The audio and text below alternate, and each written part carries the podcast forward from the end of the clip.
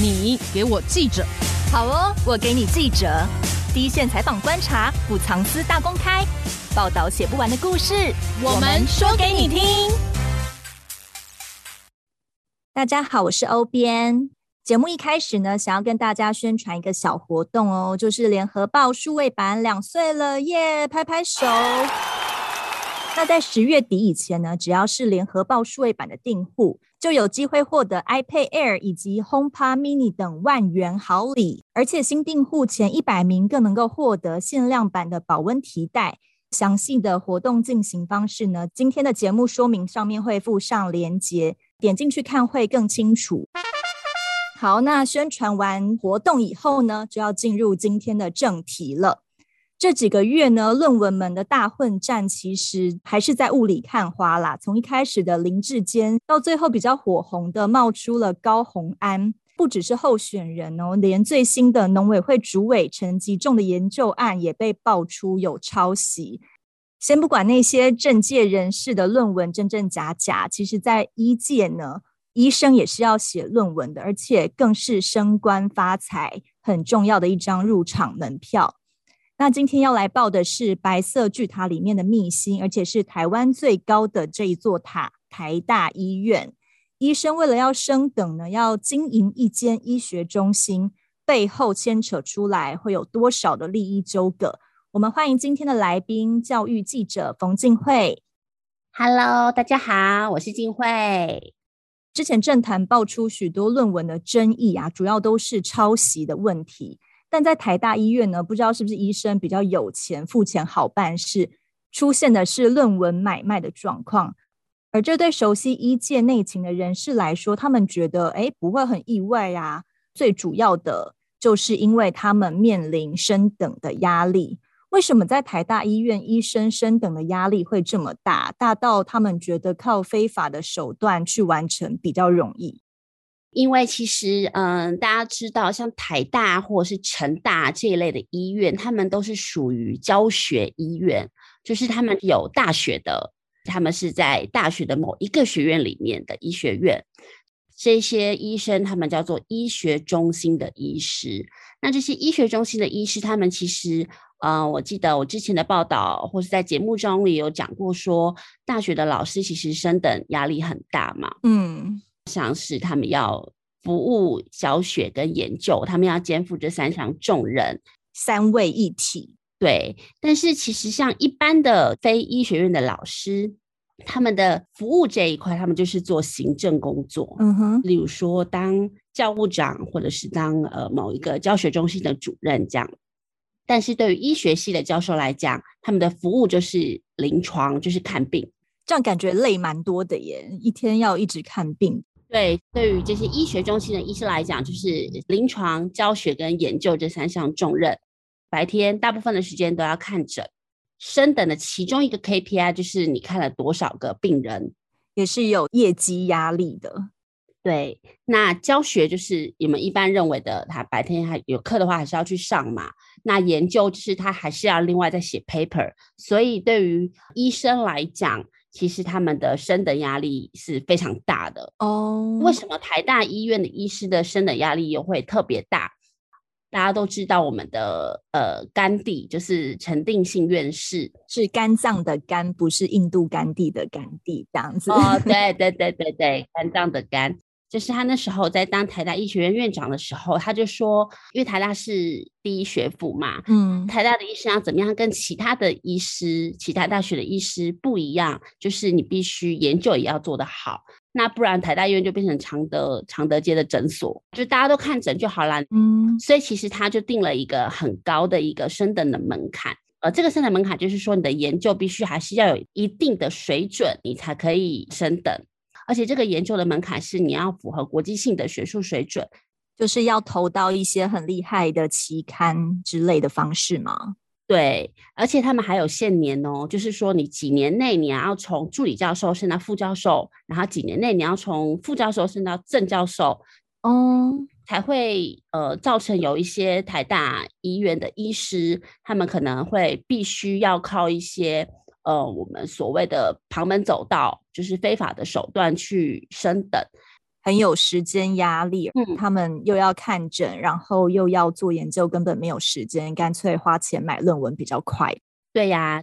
这次报道主要的一个起因点，就是为什么我想要研究这件事情的引爆点，就是因为台大医院的妇产部的主治医师颜梦露医师嘛，嗯，被起诉。那起诉就是因为这个严医师他就是从二零零五年开始，起诉书上面写的，就是他从二零零五年开始他就。先后升任了台大医学院的助理教授、副教授到教授，但是因为他一直要忙于门诊跟教学的工作，他知道自己没有额外的心力去投入研究，所以他可能就是呃用一种比较呃不正当的手段，他用汇款的方式去给他那个时候等于说他们那个学院比较大大牌的大牌的老板嘛？对，老板贿赂他吗？对，就是说，那我可不可以跟你一起挂名啊？哦，挂名我们的第几作者、共同作者、第一作者或是通讯作者，等于说他就是有这样的一个挂名的事实的存在，所以他就可以顺利的完成升等。他可能就是没有实际参与研究，他也没有写任何一个字在那个研究里面，但他把自己的名字挂在上面。嗯，这个起诉书上面是没有写的那么 detail，就是说那是怎么样。但是就是起诉书上面是说他有确实的证据显示说他真的有汇款，不定期的汇款二十万到六十万给那个郭明良医师哦，然后列明在郭明良团队的那个论文里面。郭明良是台大的前副院长嘛？对对对对对，而且他是、嗯、呃郭明良又是那个教师生的论文的审查小组委员。哦，oh. 对，所以就是这个事情爆发之后，才会有起诉认定说他有行贿郭明良，原因是他有行贿郭明良的事实存在，就是给他，然后希望呃我升等的时候你可以放水一下。对，但是因为我们还是要平衡一下严梦露医师的说法嘛，他的意思是说，呃，他跟郭明良其实，在二零一六年的时候爆出那个郭明良的案子的时候，他们两个都已经有强调说，我们其实是借贷关系，就是是我私底下去借你钱的，不是论文买卖。所以那个汇款，他们自己的说法是借贷关系，并不是买卖关系。对，所以他们是严正去驳斥这样的一个论文买卖的传言，等于说大家也都各说各话啦。嗯，毕竟起诉书已经起诉确定了嘛，所以我就以这个案子来写一个相关关于医学院生等压力的报道。对啊，台大医生的升等要求非常的有压力。一名曾经任职台大副教授的医师，他却说这个升等的要求根本是不食人间烟火。为什么？嗯，不少不少医学院医师都有跟我分享说，呃，陈定信医师就是我刚刚说建立国内最高标准教师升等法的这个，呃，陈定信的目标，他其实每一个台大医师，他的目标就是我在看诊的时候，我看到这个病症。那我可以，例如说，我有遇到了临床上的一些可能没有遇过的经验，或者是病病情，或者是症状的时候，我可以拿回实验室，好好研究一下，对，再去钻研一个新的疗法，或者新的药物，或者新的手术方式等等，嗯、然后再用研究再去回推到去帮助病人。这是陈定信对于台大医师最理想的一个目标，他觉得，嗯、呃，台大医师必须要这个样子。嗯，要有这个能力。呃，如果说要说秘辛，或者是我自己试一下采访到的内容，就是其实很多现在的台大医师都说，那个时候陈定信医师会有这样的一个呃对大家的期许，是因为他自己其实是一个专注在做研究的医师。哦，就讲白话一点，就他自己其实也没有办法顾到真的是三方俱全，他自己也是比较。在研究上花了很多很多的心力，但是他在临床上可能就比较少一点。他比较少看病，但花很多时间在研究嘛。对，然后那以他这样子的一个情况来讲，很多医师现在的年轻医师会觉得说，你用当时的情况套用在现在的情况，会觉得那时候的状况放到现在不合时宜吗？对，因为其实，嗯，我在报道里面也有采访了那位陈培哲院士，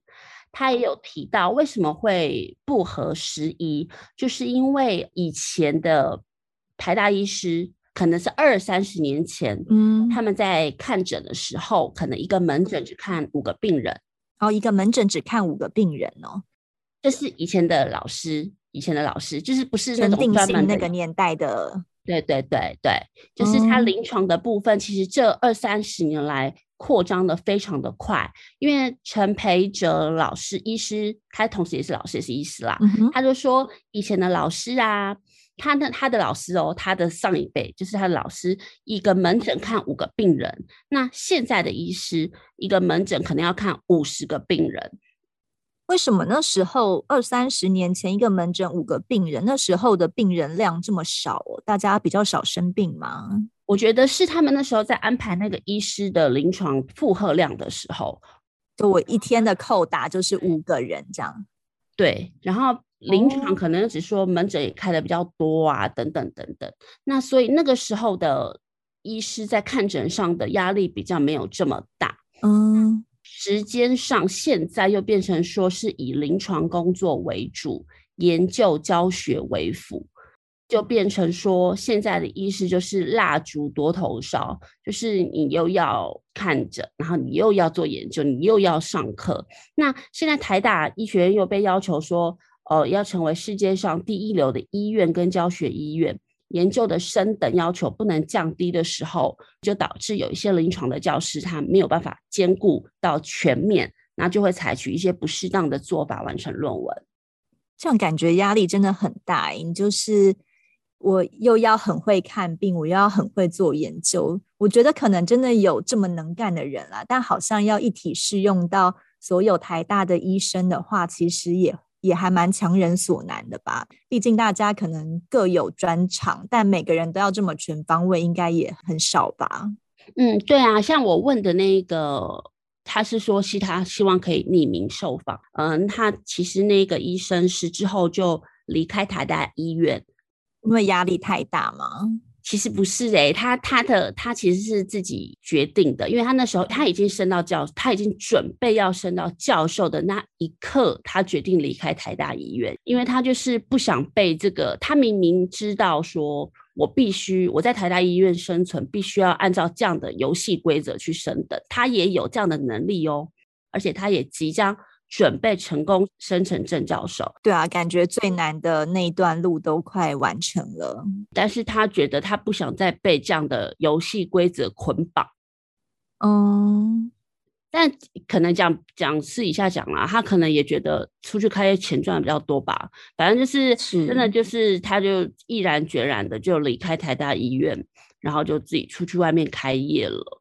嗯。就是也比较不会有受到一些制度的规范嘛，我自己开业盈亏自负，然后我自己做任何决定。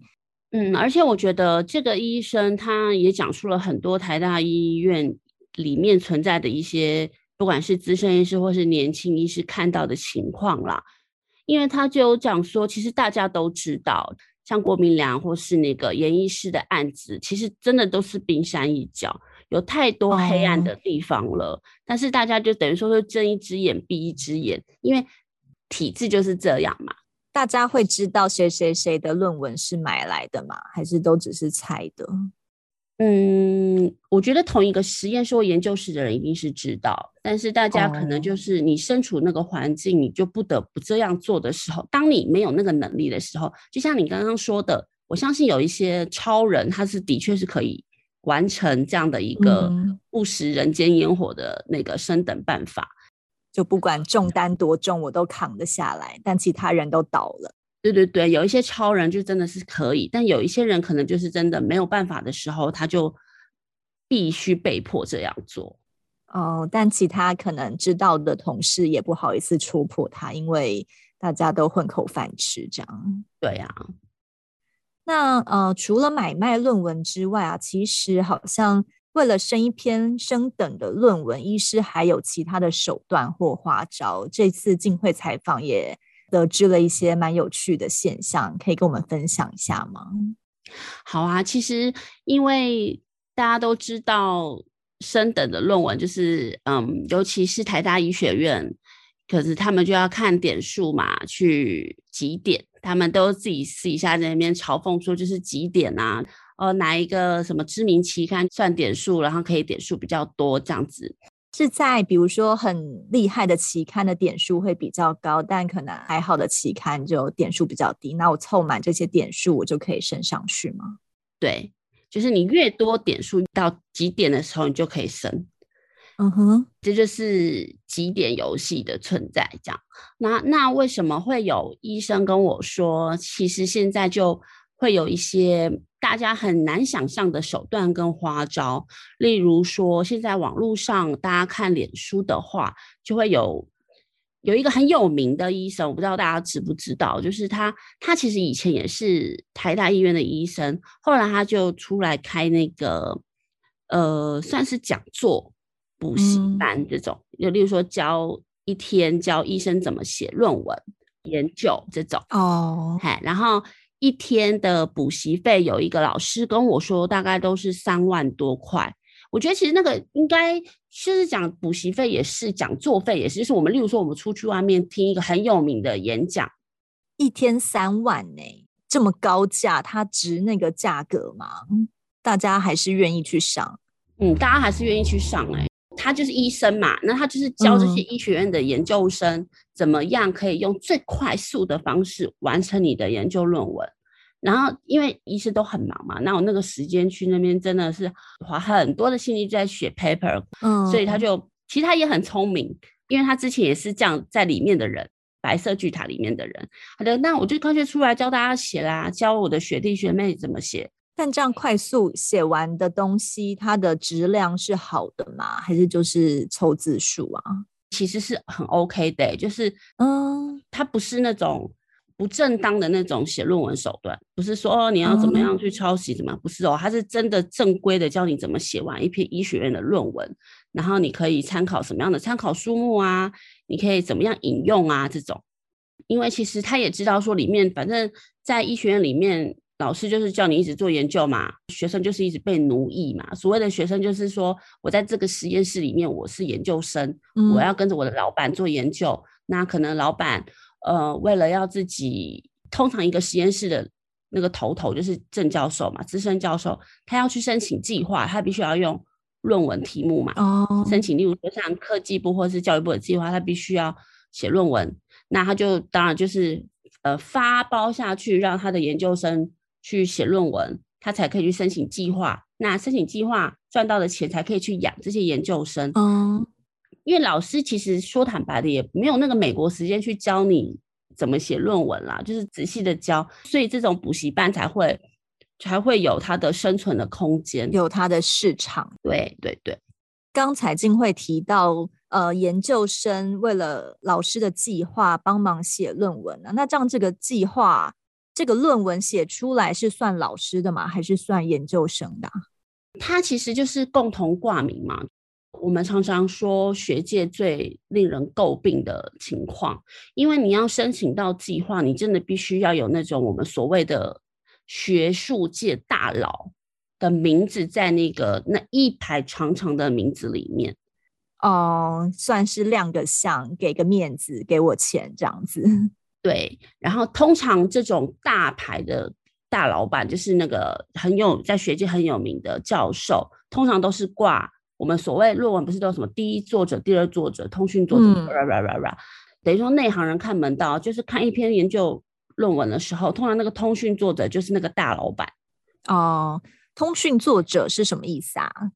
他其实就是，嗯，我要联络你的时候，我要联络谁这样。啊、哦，联络人的意思。对对对对，然后通常就是那个头头给大老板挂名的。那通常这个大老板对于这个论文有没有什么样的贡献，这个可能每一个 case 不一样。但就是通常就是一定是这个团队里面最最头头的那个就是挂通讯作者。那主要写论文的就是第一作者，就是那个真的主要写教授嘛，真正有贡献的。嗯，因为挂名其实就是。有有没有贡献？对于这篇论文有没有贡献？其实也大家会觉得很难说。嗯，我们今天主要的谈的是医学院嘛。嗯，过去的医学院最被人家讲说最讨厌的一件事情就是科主任，像我们去医院看，不是都有什么耳鼻喉科、妇产科、内科、外科？对，通常以前的习惯是科主任一定要挂名。哦，是哦，就是他可能也不知道这个题目在研究什么，他也要挂名。对，科主任挂名是在医界里面很多年都存在的陋习，然后但是这件事情已经有在慢慢消失了。但科主任挂名是他呃升等还是什么的绩点，也可以算在他身上吗？可以。哦。这样真的很好赚呢，就是我只要当上科主任，我好像就可以升得更快。对呀、然后另外就是，嗯、呃，挂名这件事情，因为你有有没有看，我们之前有很多一些政治人物都被爆出来说挂那种。一长串重肉重十几个的那种，可是因为他们可能会一定可以说出他们自己对这篇论文有什么样的贡献，因为像嗯、呃，对于这篇论文的贡献这件事情，就是有分财务跟非财务嘛。嗯哼，非财务就是我刚刚说的，可能那个那个科主任这个头衔，它就是一个非财务的因素。财务的因素就是可能，例如说提供我提供你我研究室的一个贵重的仪器。嗯，对，或者是我可能提供一些研究经费，但是他没有参与论文哦，他没有参与，比如说我这个研究报告我写没有做，但是他就是有提供资源，所以他也可以挂名。就我没有 idea，可是我钱够多，我有很厉害的仪器，这样也算。他们学界都说这个叫做论文挂挂乐，就是大家就是互相挂嘛，那互相挂，你就可以充你的点数。那充完你的点数，你累积到了一定的程度，你就可以成功的升等，所以才会有挂名的陋习这件事情发生。提供仪器就可以挂名，感觉就很像医界的土豪哎、欸，我就是租给你，然后我就顺利的赚到我的点数这样子。嗯嗯嗯，我觉得医学院一个东西我还可以，我我自己本人是可以接受，就是像例如说，嗯、呃，什么细胞租哦，就是例如说我实验室有有一个什么。病理的细胞株，我可以提供给你做研究，嗯、这个就就还 OK。但是仪器这件事情肯定也 OK 啦，因为他们毕竟他们办公室自己花钱，实验室自己花钱去买那个仪器啦。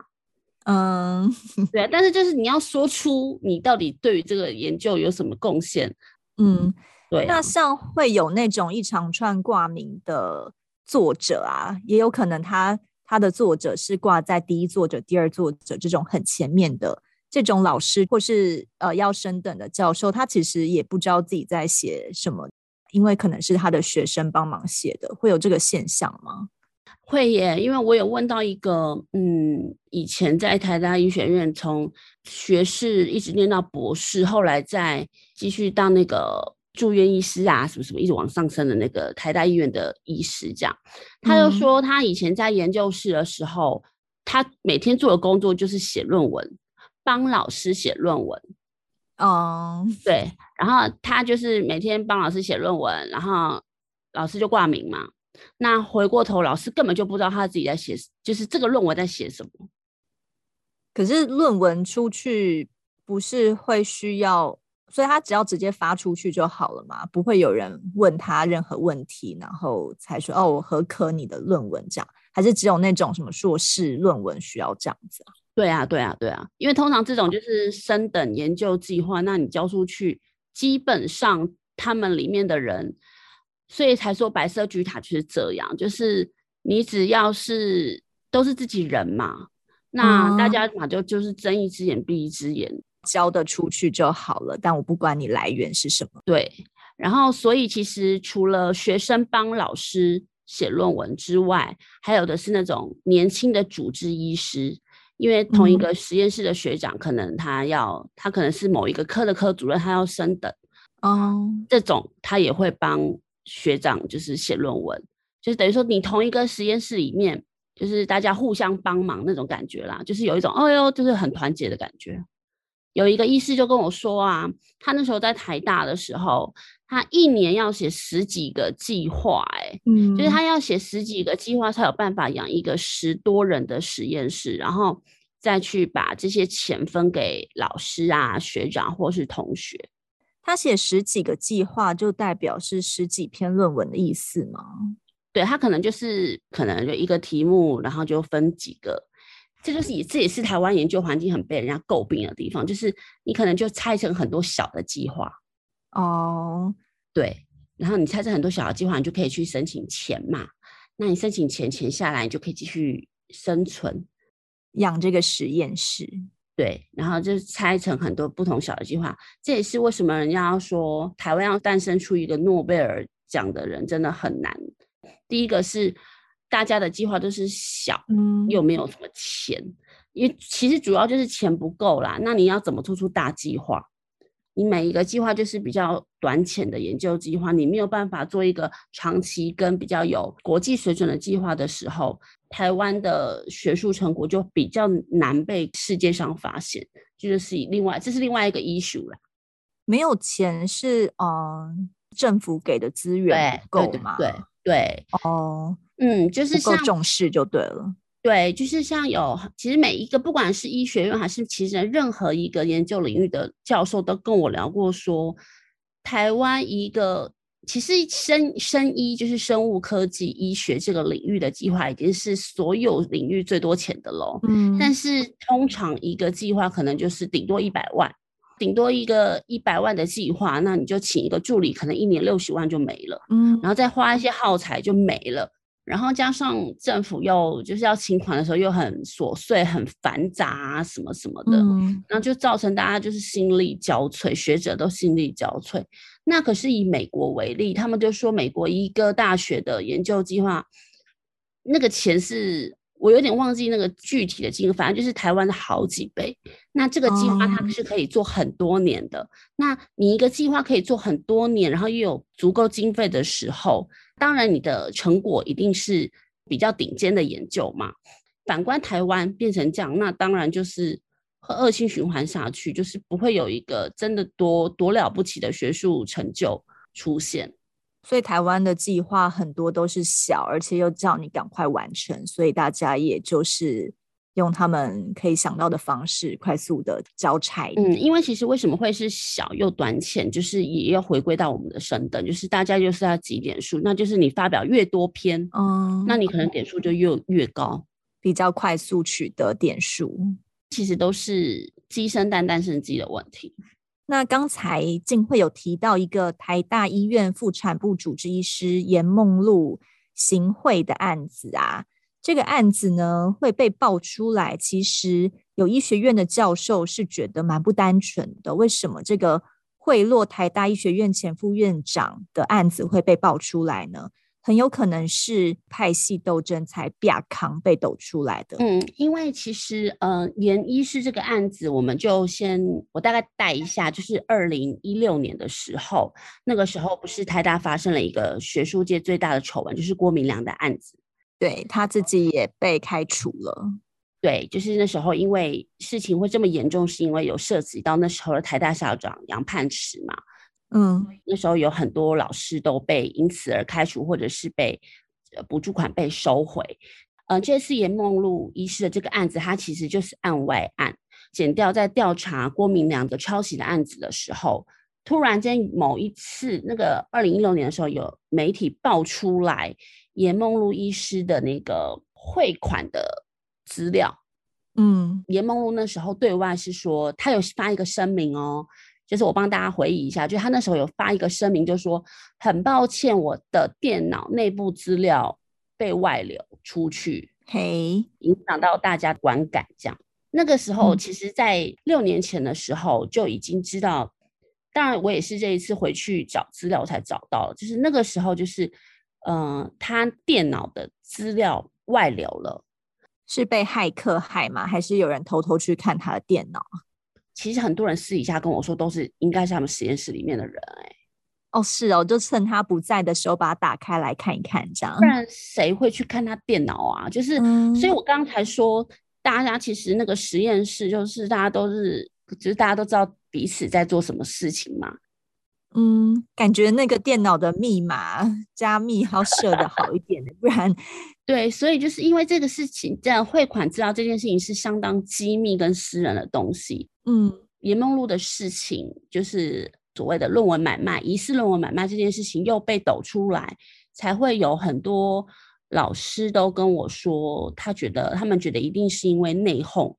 而、嗯、而又可能就是有人泄露给媒体呀、啊，或者是怎么样，可能内部派系，因为因为台大的升等其实以前啦，以前多年前它是有名额限制的，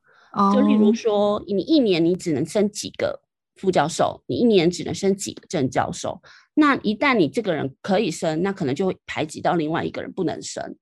所以，我们同样都有一定的点数，我可能还要看有没有得上面的，他们有没有喜欢我才升得上去吗？对，还有你今年的那个名额够不够？哦、嗯，那如果你今年刚好被那个刚好被 A 抢去了，那当然这个 B 就不行了。那我可以排队到明年升吗？还是我明年又要跟新的一批竞争呢、啊？例如说，我明年可能那个限年期限又到了。这种就是内部太多的这种竞争关系，所以大家才会觉得说，可能就是真的是白色巨塔里面的派系斗争。然后加上我这次有问到一个东吴大学的法律系的老师啊，他就说，其实这一种学术界的丑闻就是很有趣，就是他真的有遇过那种可能本来是在一个学术圈的夫妻，夫妻都是那个教授，嗯。那这个老公呢，他就跟学生外遇之后要离婚，然后妻子就不不爽嘛，然后老老公就去检举妻子那时候用他的论文生的，就是 本来互相帮助，现在一不和就互相伤害了。对对对对对，我觉得这个真的是很有趣的一件事情，因为像挂名，其实挂名这件事情本来它是一个正面的事情哦，它是一个大家哦，我团体合作出一个研究。嗯那大家合作的很好，那就大家一起对，然后没想到最后变迁变迁，时代变迁之后，变成它就是一个陋习。嗯，刚刚有提到台大医院的派系斗争啊，静会有了解到大概是一个什么样的状况吗？嗯，其实台大派系这件事情，就是大家都常常听到嘛。嗯，所谓的派系，我这次听到一个很有趣的事情，我们可能以前会认为说是学院之间的派系。就例如说，嗯、呃，电资学院跟医学院，它那个可能有各有各的派系；文学院跟管理学院可能各有各的派系。嗯，但是其实台大的派系严重到是，比如说生生科院，就是生命科学院里面，可能有一些人是做动物的，有些人是做植物的。他们这，这么小的，他们也要互相争。我觉得这些争都是跟其实都是要抢研究资源啦。像生科院里面的动物、植物，就是人马之间就有派系。然后更有趣的，我听到一个是医院里面，嗯，他们就是分，例如说肝胆肠胃是一个派系，然后 很有趣，对不对？对，他们还要自己归队。我现在是肝胆肠，好，我现在是红队，这样是吗？是肝胆肠胃的可能比较熟那种。嗯，其实我觉得这个一般办公室文化好像也有点像啦，就是。比较会见到面，对对对，就肝胆肠胃可能也可能学术的方向比较像啊。那外科可能又是另外一块，他说呃，开开骨骨头的啊，妇产科这种。嗯、对，然后肝胆肠胃就是分，例如说他们好像是分肝胆肠胃什么哪个器官以上跟哪个器官以下，是以人的身体构造去分派系。其实我觉得这个其实就是。你要把它当玩笑也可以，但是我觉得好像也还蛮有趣的，就是也有可能是真的。对啊，而且你看一个新进来的医师，如果搞不清楚状况的话，你肝胆肠胃不小心跟外科的人比较好，人家还以为你胳膊往外弯嘞。哎，真的哎，就是那个 肝跟胆的要要在一起，你怎么可以去跟那个？但人家只是状况外而已。对。那这样子其实啊，再怎么样看起来都是资源分配的问题嘛，就会变成说，嗯，这些尤其是医师们可能死命要升等，也是希望说，那我可能升上去了，我可能有一个院长、副院长的位置，那会对于我们这个派系的资源掌握度，或是可以争取到更多资源嘛，所以他们会想要爬上去。那没有升上去的，可能他就会资源变得比较少，然后就会出现。更血汗，我又没钱，我要做研究，我要做临床，然后帮医院赚钱。就我们常常会听到血汗医护的说法嘛，可是感觉这种为了争资源，大家拼个你死我活，那输的那一方可能会变得比较血汗一点。会不会变成一种恶性循环呢、啊？医师是怎么看这种现象？像一般其他的学院啊，包括像文学院、社科院、管院、什么生科院，好了，他们没有医师的这个另外要去追求的那个头衔嘛，嗯，就是主治医师或是什么医院的院长、副院长这种，嗯，他们相对可能比较单纯一点，他们单纯就是薪水的那个差别，例如说助理教授，我们之前说的是七万嘛，嗯，副教授八万，正教授十万这样，但是回过头来，大家会觉得说，为什么？要那么在乎升等啊？除了是自己饭碗，饭碗会丢吗？还是说会被减薪吗？还是怎么样？所以我有跟一个南部某也是医学大学的高层行政高层聊，嗯，他就跟我讲了一件，我觉得这是我听到的时候，我也觉得比较我没有自己自己没有想到的，就是他说升等其实会。直接影响医院的行政位置，oh. 就例如说，呃，你要接这个医院的外科部主任，你就是要有副教授。哦，oh. 对，那你要当，例如说，义大医院或者是成大医院的院长或是副院长，你就是要是教授，就是正教授。教授。对，他们都一直跟我讲说，为什么你要去争这个？你要当主任，你要当副院长、院长，是因为你要有话语权，你要有权力。因为通常你要在那个位置上，你讲话人家才会听嘛。嗯，恭维卡短虾就是讲话可以比较大声，然后你也可以可能去改变现在医院的制度什么什么，就是一些比较有野心的人，他们会想要积极的去得到这个位置，所以他们就会很积极的想要去完成升等。讲简单一点，是升等会直接影响医院的行政位置。嗯，那另外还有一个部分是说。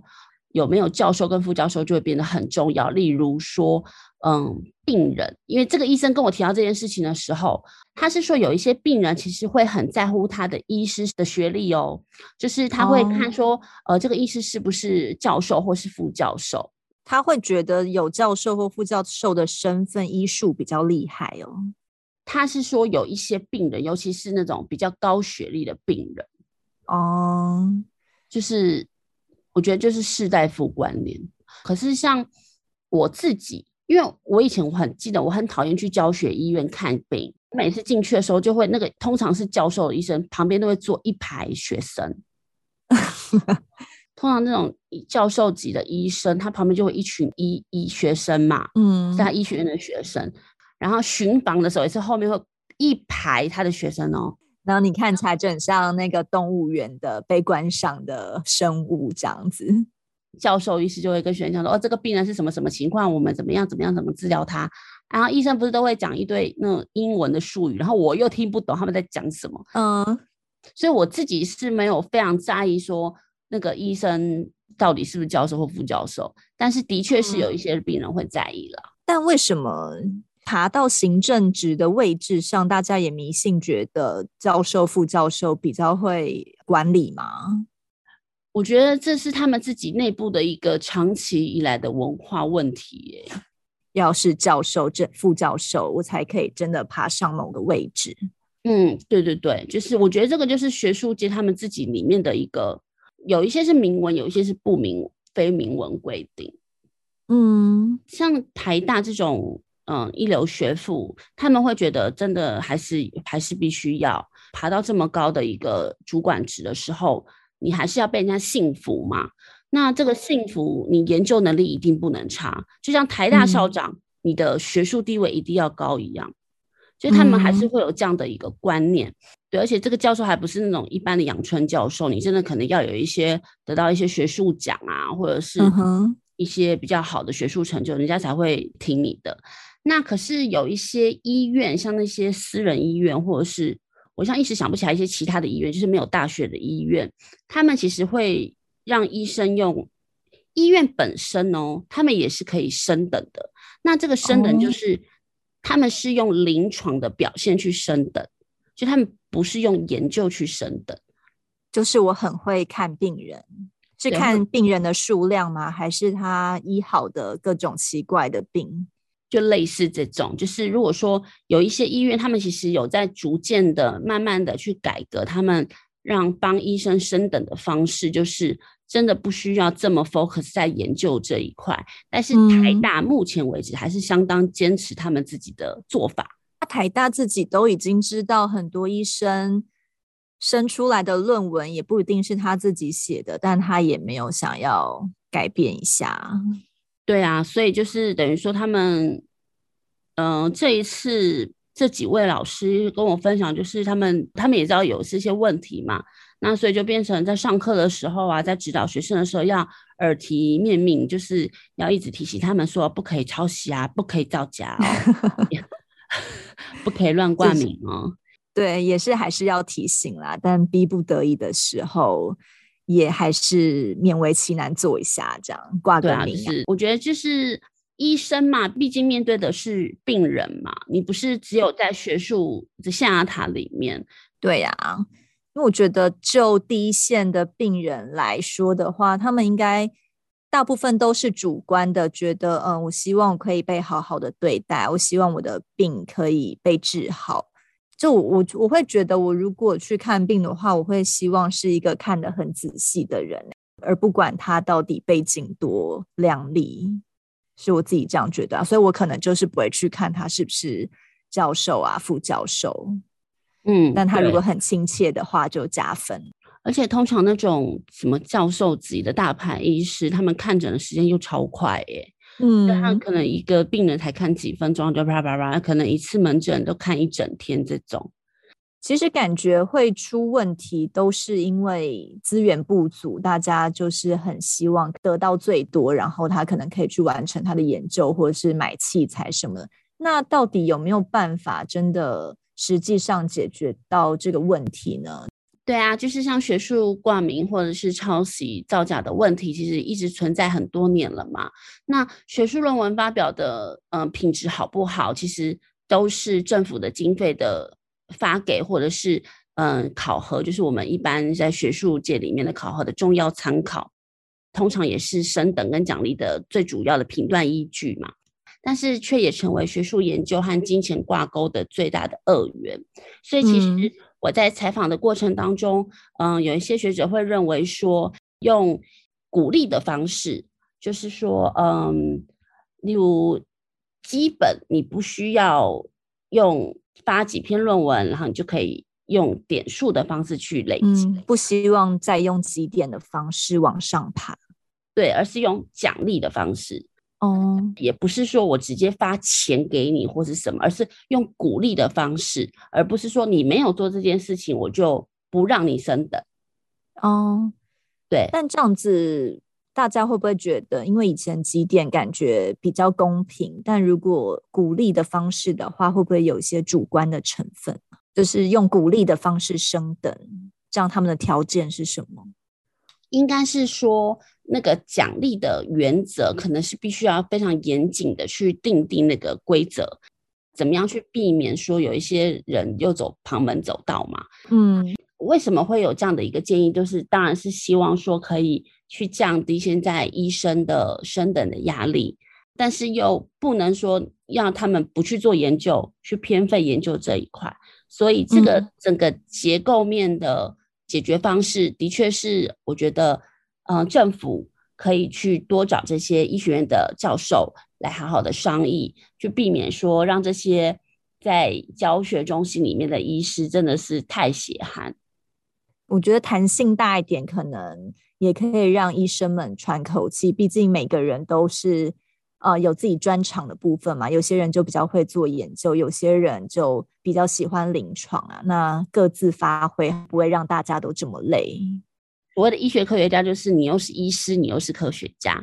大家都会觉得说成为医师科学家是一个很崇高的理想。但是其实也很多医界的人跟我说，不是每一个人都可以成为医师科学家。对，我觉得就尊重每一个人他们自己的专长。然后，当然如果有一些 Superman 他们可以成为医师科学家，也是我们很乐见的。今天很谢谢静慧跟我们分享台大医院白色巨塔里面的。嗯、可能不到八卦秘辛，但我觉得算是拨云见雾，有一些很有趣的现象。因为我觉得，毕竟大家去医院都是看病嘛，很少能够知道医生背后的 血泪辛酸。嗯，对，就是哎，可以以后你去看医生的时候，就是可以多了解说，哎，这个医生其实他可能等一下还要 看完医生以后，还要去写论文，还要去写论文，要离开诊间的时候，还要说拍拍医生辛苦了，再离开。好啦，谢谢静慧，谢谢谢谢谢谢大家，拜拜拜拜拜拜。更多精彩的报道，请搜寻 VIP 大 U 点 com 联合报数位版，邀请您订阅支持。